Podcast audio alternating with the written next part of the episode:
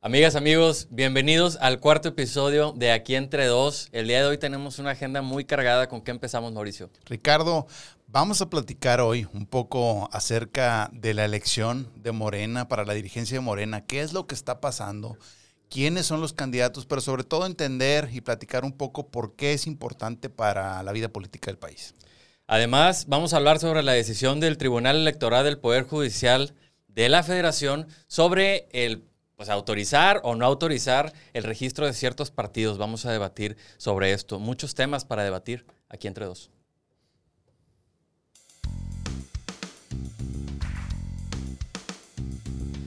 Aquí entre dos tiene el objetivo de entender la política de forma clara, directa y sin tanta vuelta. Hablamos de las cosas importantes y las no menos importantes. Aquí desmenuzamos qué pasa en la política, por qué sí, por qué no, todo para entender mejor lo que sucede en México. Que quede claro que todos los comentarios aquí vertidos son a título personal. Por lo que ya en confianza les pedimos que nos dejen aquí, Aquí entre entre dos. dos. Pues cuarto episodio, Mauricio, ya empezamos el cuarto episodio, un mes llevamos aquí en esta aventura del podcast. Toda una aventura estar aquí contigo, compartiendo este espacio. Yo muy contento, muy privilegiado. Gracias Dios, gracias. No, por gracias a todos ¿no? y a la humanidad A también que nos ha dado el permiso de, todo- de estar aquí. a toda la vida. Que nos da licencia, Diosito. Diosito, Dios mediante. Bueno, a ver, el día de hoy tenemos un par de temas que han estado en la agenda, pues sumamente intensos en los últimos días. Empecemos con el primero.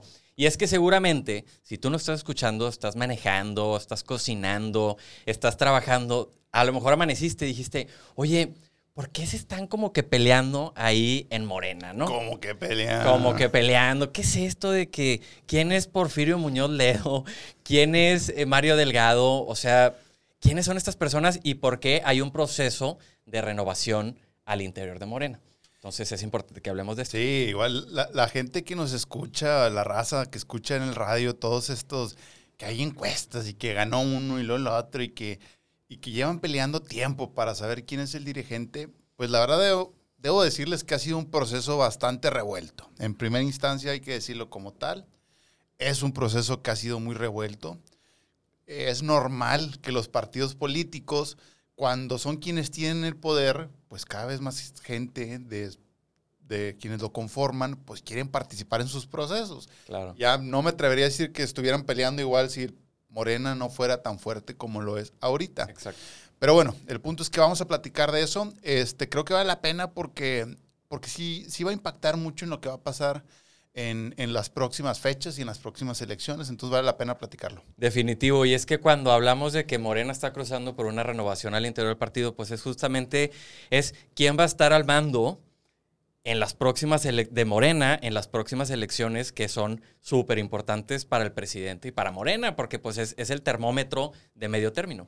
Y para todos aquellos, tú que nos escuchas, todos aquellos que nos están escuchando, le vayas o no al partido político Morena, como fútbol, le vayas o no, seas o no partidario de Morena, es importante entenderlo, es importante saber qué pasa, porque no deja de ser el, el partido del presidente de la República y eso tiene mucha relevancia. Entonces, Exactamente. como bien dices, bueno, platicaremos de eso. Bueno, entonces empecemos describiendo quiénes están arriba del cuadrilátero. De, en esta esquina tenemos a Porfirio Muñoz Ledo. Porfirio Ni- Muñoz ni Ledo. digas que tú eres boxeador, acuérdate, güey. Oigan, para la gente que nos está escuchando, no soy realmente un boxeador, doy muy buenos golpes. O sea, un- muy buenos swings, muy buenos ganchos. Oye, bueno, entonces, eh, de este, en esta esquina tenemos a Porfirio Muñoz Ledo. Porfirio Muñoz Ledo es un joven, un joven de tan solo 87 años. Mira, si decimos que es un joven dinosaurio, te lo creo, ¿verdad? Porque pues vivían chingos de años. Sí, Pero- pero ya, ya pero- tiene años en la vida política. Pues y es un clásico, lo podemos ya denominar como, como los carros, un clásico. un clásico, alguien de la vieja escuela. La vieja escuela. eh, tradicional. Él, bueno, pues él empezó su carrera en el PRI. Después de ahí, en, en el, en el 93, ye- le tocó ya presidir a él el, el partido del PRD, ha sido senador, secretario de la CEP, diputado. Y lo más reciente es que ha sido presidente de la Cámara de Diputados. Eso es cuando hablamos de Porfirio Muñoz Ledo, este jovenzuelo de tan solo 87 años. Tan solo. Tan solo. Qué, qué bendición. Qué bendición. Bueno, y en la otra esquina tenemos a Mario Delgado. Él tiene 48 años. Él creció en el PRD. eh, ha sido funcionario público del DF, fue ahora en, digamos que en la transición del gobierno de Peña al gobierno de Andrés Manuel, fue el secretario técnico encargado de la transición, ha sido senador, eh, en el 2012 fue senador y actualmente es diputado por Morena.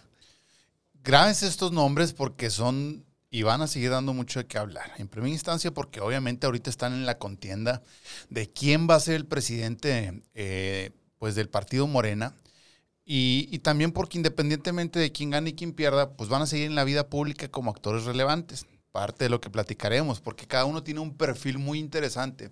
Entonces, reiterar, aunque tú seas o no partidario de Morena y nos estás escuchando, o si lo eres, pues debes estar un poco más enterado, pero es determinante saber qué va a pasar en esta elección, porque puede marcar muchísimas pautas para lo que viene después y, puede determinar, pues, lo más importante, eh, al menos así a corto plazo, puede ser, eh, pues, alguien que defina quiénes van a ser los candidatos en las próximas elecciones, particularmente, por ejemplo, aquí en Nuevo León, que renovamos eh, pues, la elección con gobernador, y en muchos otros estados. Entonces es determinante por eso. Además, estos, estos dos perfiles pues marcan pues, una diferencia del el político tradicional. Primero, pues que tenemos a un priista y a un perredista peleando la presidencia de Morena. Bueno, ahorita todos los dos son de Morena, pero en realidad estos crecieron en diferentes, en diferentes partidos. Pero ahí, perdóname que te interrumpa, también es importante decir, es que cuando hablamos de Morena, pues no podemos hablar de morenos tal cual. Es decir, nadie, o, son muy pocos los que están en la base, pero ningún político que ahorita esté afiliado en Morena realmente viene de Morena. Todos vienen o del PRD, o son expriistas, o son expanistas, y hay que decirlo como tal. O sea, también esto sucede porque Morena se convirtió como, como en ese, pues en ese partido en el que cuando había diferencias, si tú y yo éramos parte del mismo partido y nos peleábamos y no te tomábamos en cuenta, pues ahí estabas eh, eh, relegado a un lado hasta que ya salió esta nueva opción y pues ahí se fueron muchos. Y ahora es motivo por el cual pues muchos de los que están ahí vienen de todas las fuerzas políticas pues, tan diversas, ¿no? Sí, y, y, por ejemplo en el caso de Porfirio Muñoz Ledo, ya hablando del interior de Morena, pues siempre se ha hablado de que tiene mucha afinidad, por ejemplo, con, con Claudia Sheinbaum. Entonces, ellos son como un grupo, ¿no? Y por el otro lado, Mario, eh, Mario Delgado es muy cercano a Marcelo Obrador. Entonces, el presidente, porque ahorita vamos a abordar sobre, la, sobre cómo el presidente ha influido o no en las elecciones eh, al interior de Morena, el presidente tiene a dos de sus gentes más cercanas, eh, digamos que está, pues no puede decidirse por uno u otro, o no ha intencionalmente decidido por uno u otro, porque los dos ocupan gente de peso o tienen gente de peso a sus lados. Entonces, no sé si quieras hablar un poquito de cuál ha sido el proceso. Sí, para que, para que lo entiendan así muy a resumidas cuentas, qué está pasando, por qué es relevante y, cómo llegamos al día de hoy en esta elección. Recordar que en el proceso de Morena, cada partido político define cómo, cómo quiere pues escoger a sus dirigentes, a quienes son sus presidentes a nivel nacional, a nivel estatal, etcétera, ¿no? Tienen, tienen un documento que se denomina como los estatutos, en donde se define pues cuáles van a ser estos procedimientos para elegirlos. Entonces, bueno, pues Morena decidió que para elegir a quien va a ser su presidente a nivel nacional, pues se hiciera mediante algunas encuestas. Entonces, por ahí quienes nos escuchan, seguramente hace algunas semanas vieron que había muchos eh, candidatos que estaban haciendo campaña para ser o presidente o secretario general. Eh, mediante este, esta decisión de que sea un mecanismo que, se va a definir con las encuestas, el encargado de llevar a cabo el proceso es el INE, el Instituto Nacional Electoral. Y lo que el INE hizo fue muy sencillo, contrató a, casas encuestadoras este, pues, famosas de renombre, con, confiabilidad, etcétera, y llevaron a cabo una encuesta para que todos aquellos que querían dirigir Morena, que te digo eran muchísimos, lo que platicaba al inicio, eran más de 100 personas las que se apuntaron, gente que yo creo que no conocían muchos de ellos ni en su casa, pero bueno, pues ellos, eh, ellos creían que podían ser el presidente a nivel nacional o la presidenta, este, eh, hicieron un primer filtro, el INE aplicó una encuesta para ver quién de todas estas personas tenía más conocimiento. Eh, finalmente, bueno, pues se hace un filtrado y se hace una segunda encuesta en donde quienes obtienen la mayor cantidad de reconocimiento público pasan a esta segunda fase, entre ellos, obviamente, Porfirio Muñoz Ledo, obviamente, este Mario Delgado eh, obviamente, para el caso de la Secretaría General hay que recordar que se va a votar por quién es presidente y por quién, quién va a ocupar la Secretaría General. Entonces, bueno, pues hay una serie de, de candidatos también para la Secretaría General, etcétera, etcétera, etcétera.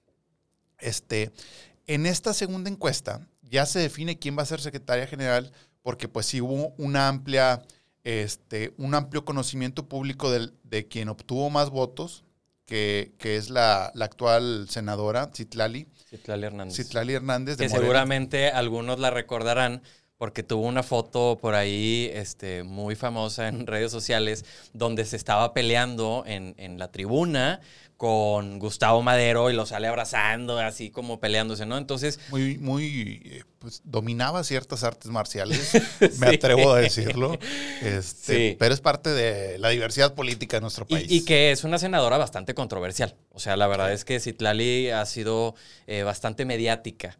Entonces, bueno, pues ella queda como secretaria general, este, general de Morena.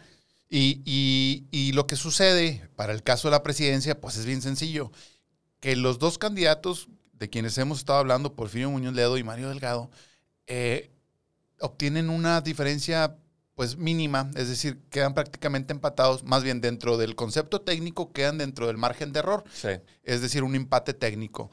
Y como hay un empate técnico en el que pues están en las mismas circunstancias, se toma la decisión o se determina más bien, perdón, por el INE que se tiene que aplicar una tercera encuesta, la cual al día de hoy, al día de hoy que estamos grabando este programa, aún no sucede. Va a empezar mañana. Va a empezar mañana. Mañana este, viernes. Mañana viernes hasta el 22, si mal no me acuerdo. Este, entonces, bueno, por eso es relevante, relevante, que platiquemos de este tema el día de hoy, porque seguramente durante todo el fin de semana van a hablar todos los medios acerca de la encuesta y, y, ya quien gane o quien tenga mayor conocimiento público en esta tercera encuesta, bueno, pues es quien va a ser electo candidato. Al menos eso es la teoría. Quién sabe si no vayan a aplicar es, ahí las artes marciales eh, bien aprendidas de la senadora Citlali sí. para también aplicarlas. Es que, ¿no? es que tenemos que poner en contexto a la gente de que en las primeras dos encuestas, Porfirio Muñoz Ledo salió ganador de las encuestas. En la primera por un amplio margen, pero eh, al final decidieron hacer una segunda. En la segunda, como bien comentabas, eran eh, décimas.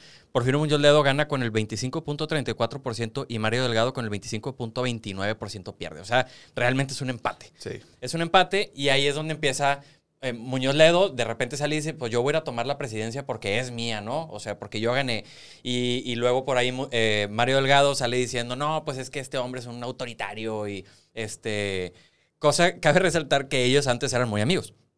Y ahora, incluso el día de ayer, Muñoz Ledo eh, comentó en, los medios de comunicación que va, va a poner una, una denuncia penal porque él dice tener pruebas de que Mario Delgado utilizó dinero o recursos públicos para fines político-electorales. Y es por eso, señores, que el día de hoy anuncio aquí desde la cabina de eh, Altavoz y en este programa, aquí entre dos, que Ricardo y yo hemos tomado la decisión de aplicar una encuesta a ver quién es el más popular. La va a llevar a cabo aquí Garnica, va a ser nuestro árbitro, es que aquí nuestro, nuestro productor y amigo de altavoz. Entonces, lo que sí podemos prometer, Ricardo, es que no va a haber violencia de nuestra parte. No, Yo no, no te voy a denunciar penalmente. No, no, no, para nada. No. Para nada. Yo no voy a acudir al tribunal a poner una denuncia por...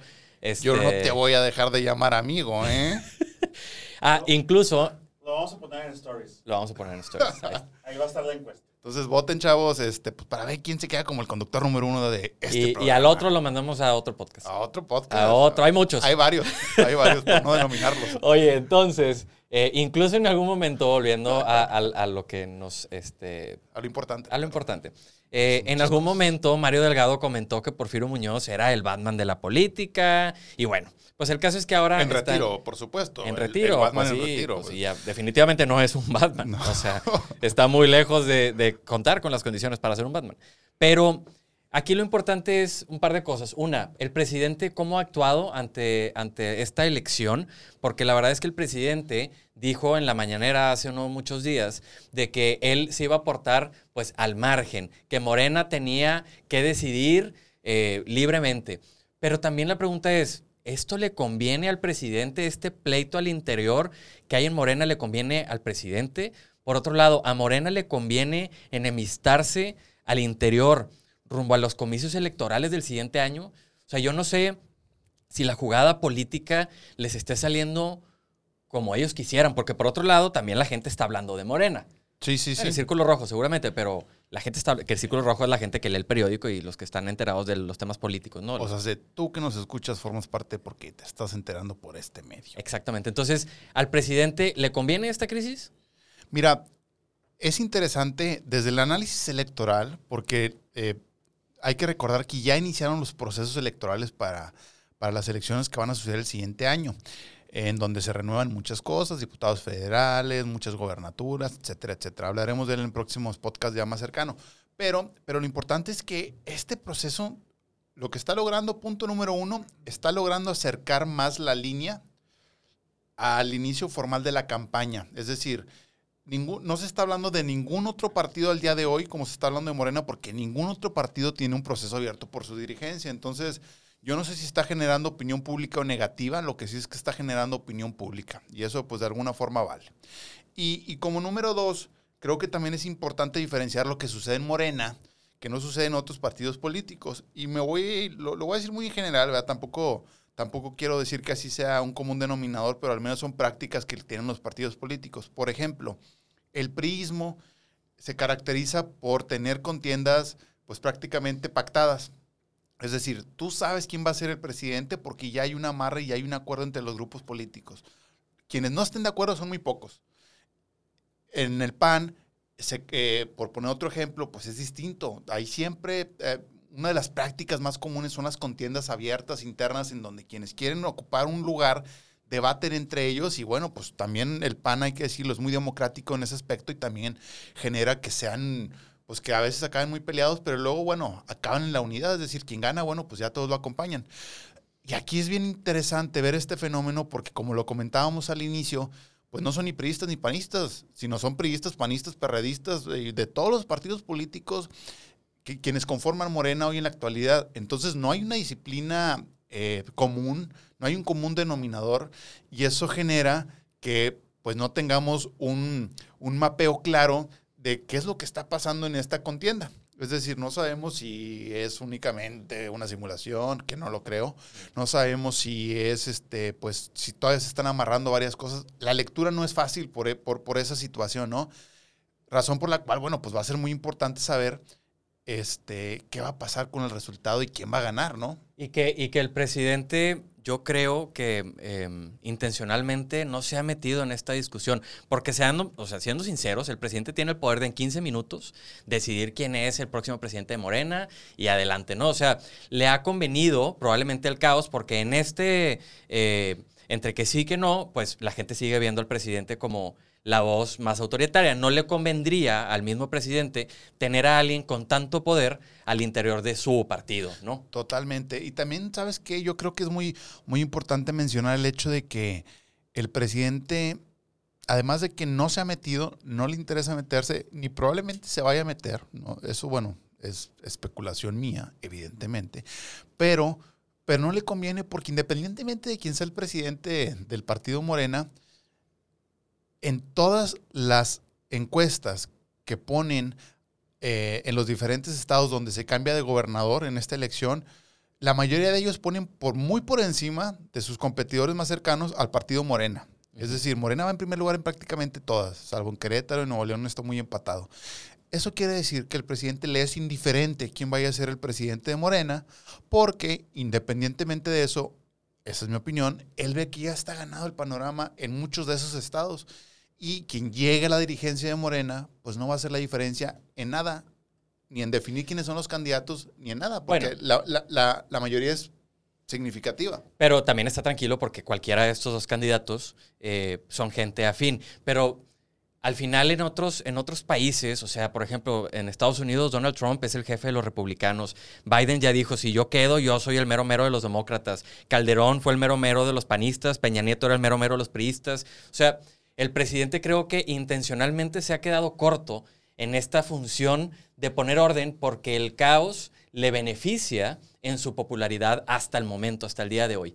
Entonces, vamos a ver en qué avanza. Por el momento creo que es un buen show el que están armando, es entretenido, se están peleando entre ellos, la gente está hablando de ellos, eh, incluso les puede ayudar a, elevar eh, que la gente los conozca un poco más antes de los comicios electorales, cosa que ningún partido tiene ahorita. Y también coincido con todo lo que comentas y también únicamente agregar, súper importante para quienes nos escuchan, que entiendan que esta elección para dirigente Morena va más allá de las elecciones que van a suceder en el 2021.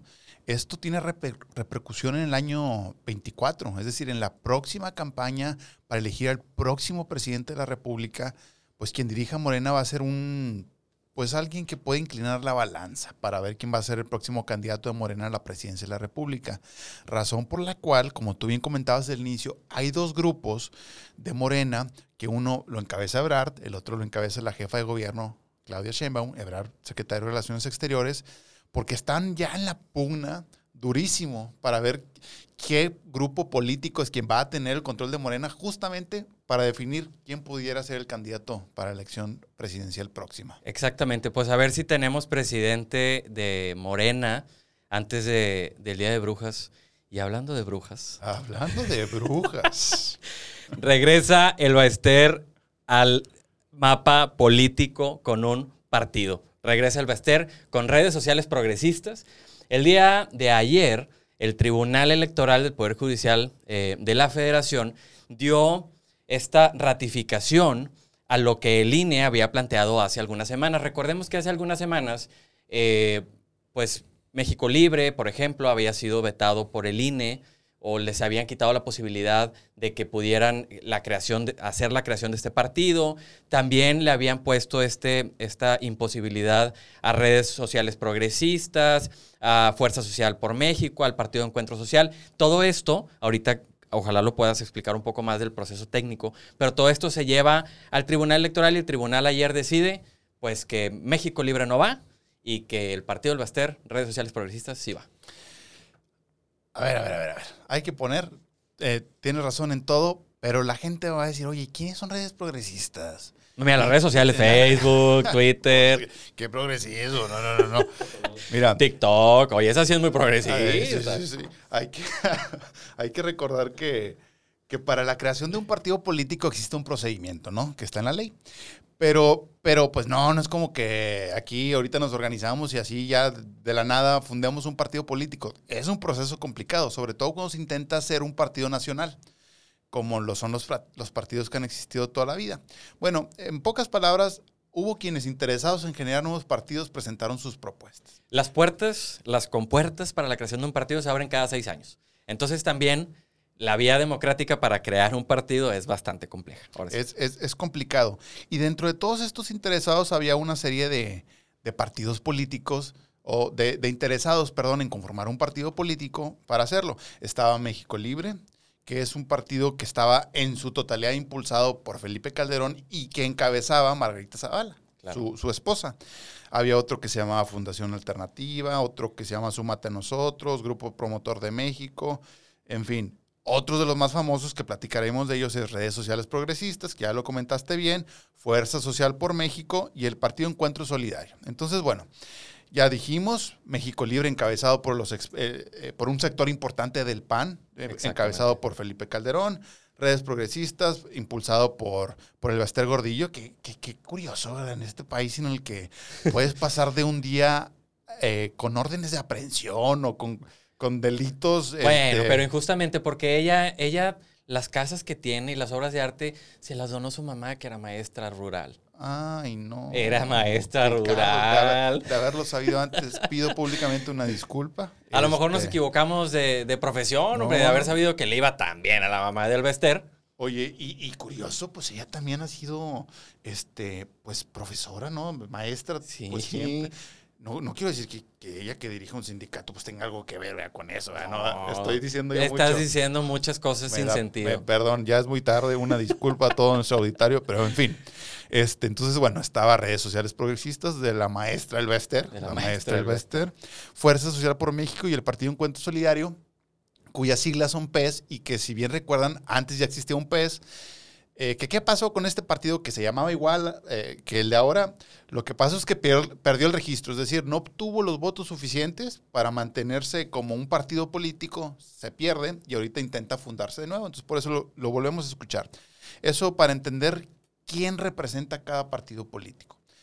Y para explicar muy brevemente el procedimiento de lo que, de lo que se necesita para fundar un partido político, pues es bien sencillo. La ley te estipula una serie de, requisitos, eh, entre ellas hacer asambleas, es decir, hacer reuniones en todos los estados, juntar ciertas cantidades de firmas, este, eh, eh, tener el financiamiento se tiene que hacer de cierta manera, es decir, se tratan de cuidar muchas cosas para que no lleguen partidos políticos con, pues, con, con intereses este, muy marcados. Entonces, una vez que se juntan todos estos requisitos, el Instituto Nacional Electoral, el INE, eh, es quien dice si cumplen o no con los requisitos previstos en la ley, es decir, si se aprueba o no el hecho de que exista este partido político. Y lo que sucedió es que el INE dice que prácticamente todos pues no cumplían, no cumplían con estos requisitos, lo cual ameritaba el hecho de que no, de que no debían de tener un registro. ¿Qué sucede cuando pasa esto? Es una práctica común, por eso es muy común que cuando hay elecciones la gente no entendamos qué sucede, porque oye, ganó este, pero luego se fueron a denunciar y que el tribunal, eh, si había ganado X, ahora dice que ganó Y. Ay, ¿Cómo estuvo eso? Bueno, lo que pasa es que tenemos un tribunal, que es el Tribunal Electoral, que es el máximo organismo que decide qué sucede en materia electoral, y como los partidos políticos pertenecen a esa materia, a lo electoral, pues en esta ocasión todos los que no obtuvieron el registro, su creación, se inconformaron y se inconformaron ante el tribunal, que es quien decide. Y dentro de esta inconformidad, pues el tribunal tiene que emitir una opinión o más bien, pues decidir si, si estuvo bien lo que en primera antes decidió el INE o si estuvo mal.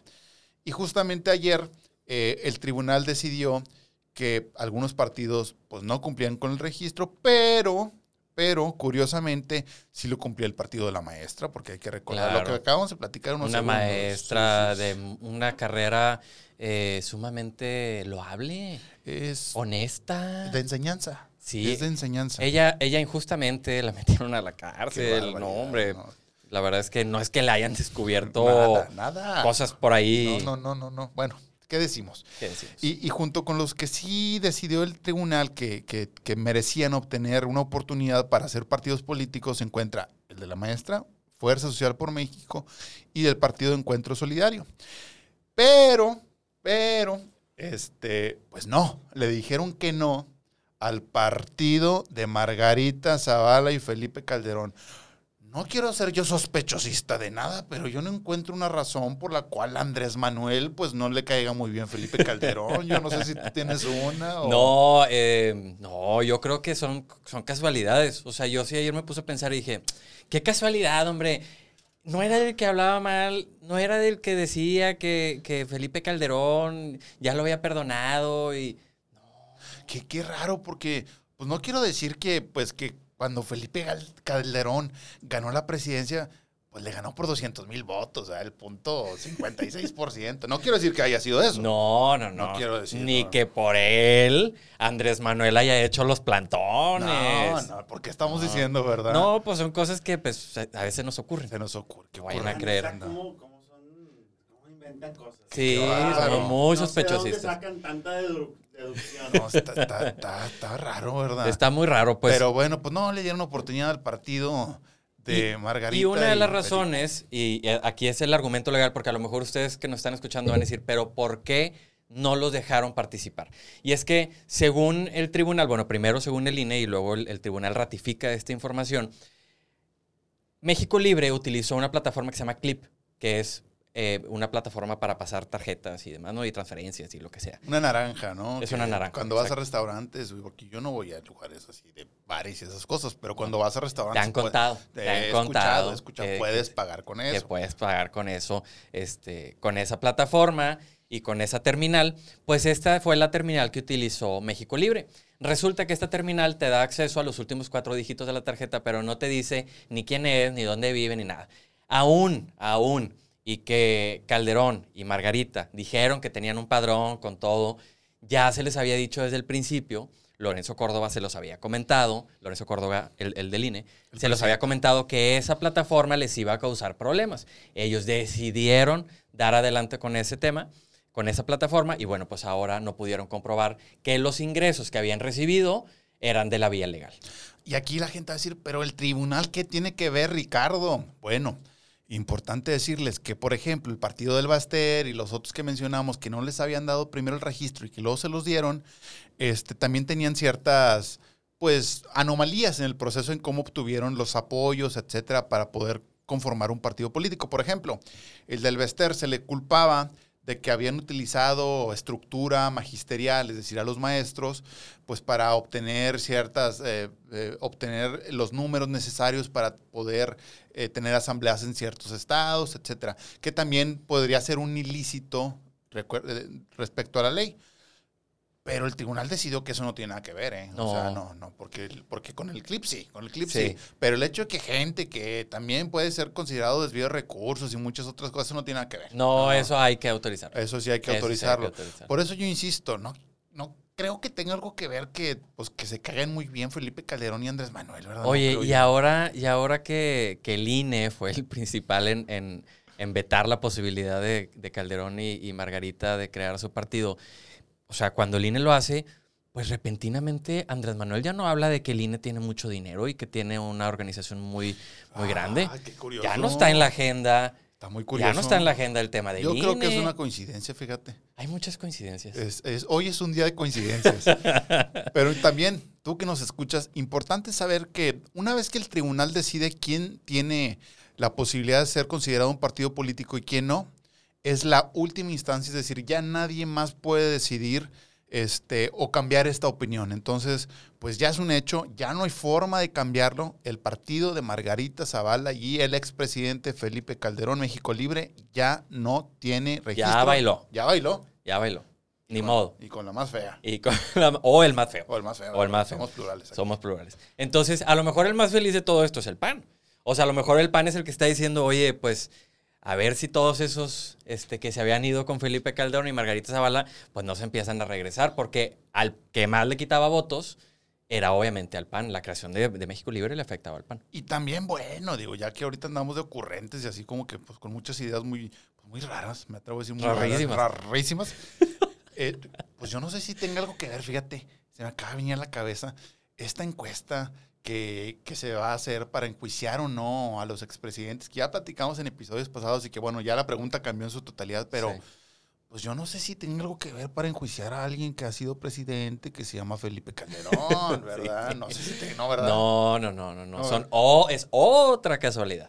¿Qué, qué un... casualidad? Sí, la verdad es que hubo algo en el ambiente, ¿no? Es sí. que, ay, qué bárbaros. Usen carros eléctricos, muchachos, porque pues la contaminación, pero en fin.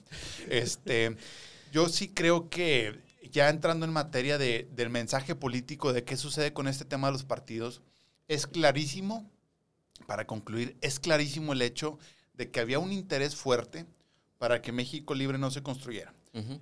Si lo vemos desde una perspectiva legal, creo yo que pudiera existir la posibilidad de que el tribunal haya, pu pudiera haber decidido que sí le daba el registro. En materia electoral es muy ambiguo y todo queda a la interpretación y quienes interpretan es, son ellos, ¿no? El tribunal. Entonces, ¿había margen para que obtuviera el registro? Sí. ¿Hubo voluntad para que lo obtuviera? No. Entonces, pues es para que, mí eso es un mensaje importante. Claro, ¿no? y que también se ponía en, en, una decisión muy complicada. O sea, le das el registro a Calderón, no, maldito tribunal, es un neoliberal, eh, ¿cómo se le ocurre? No le das el registro a Calderón, no, pues es que está eh, encaminado con el presidente. O sea, en realidad, eh, pues es una decisión difícil y para eso están ellos.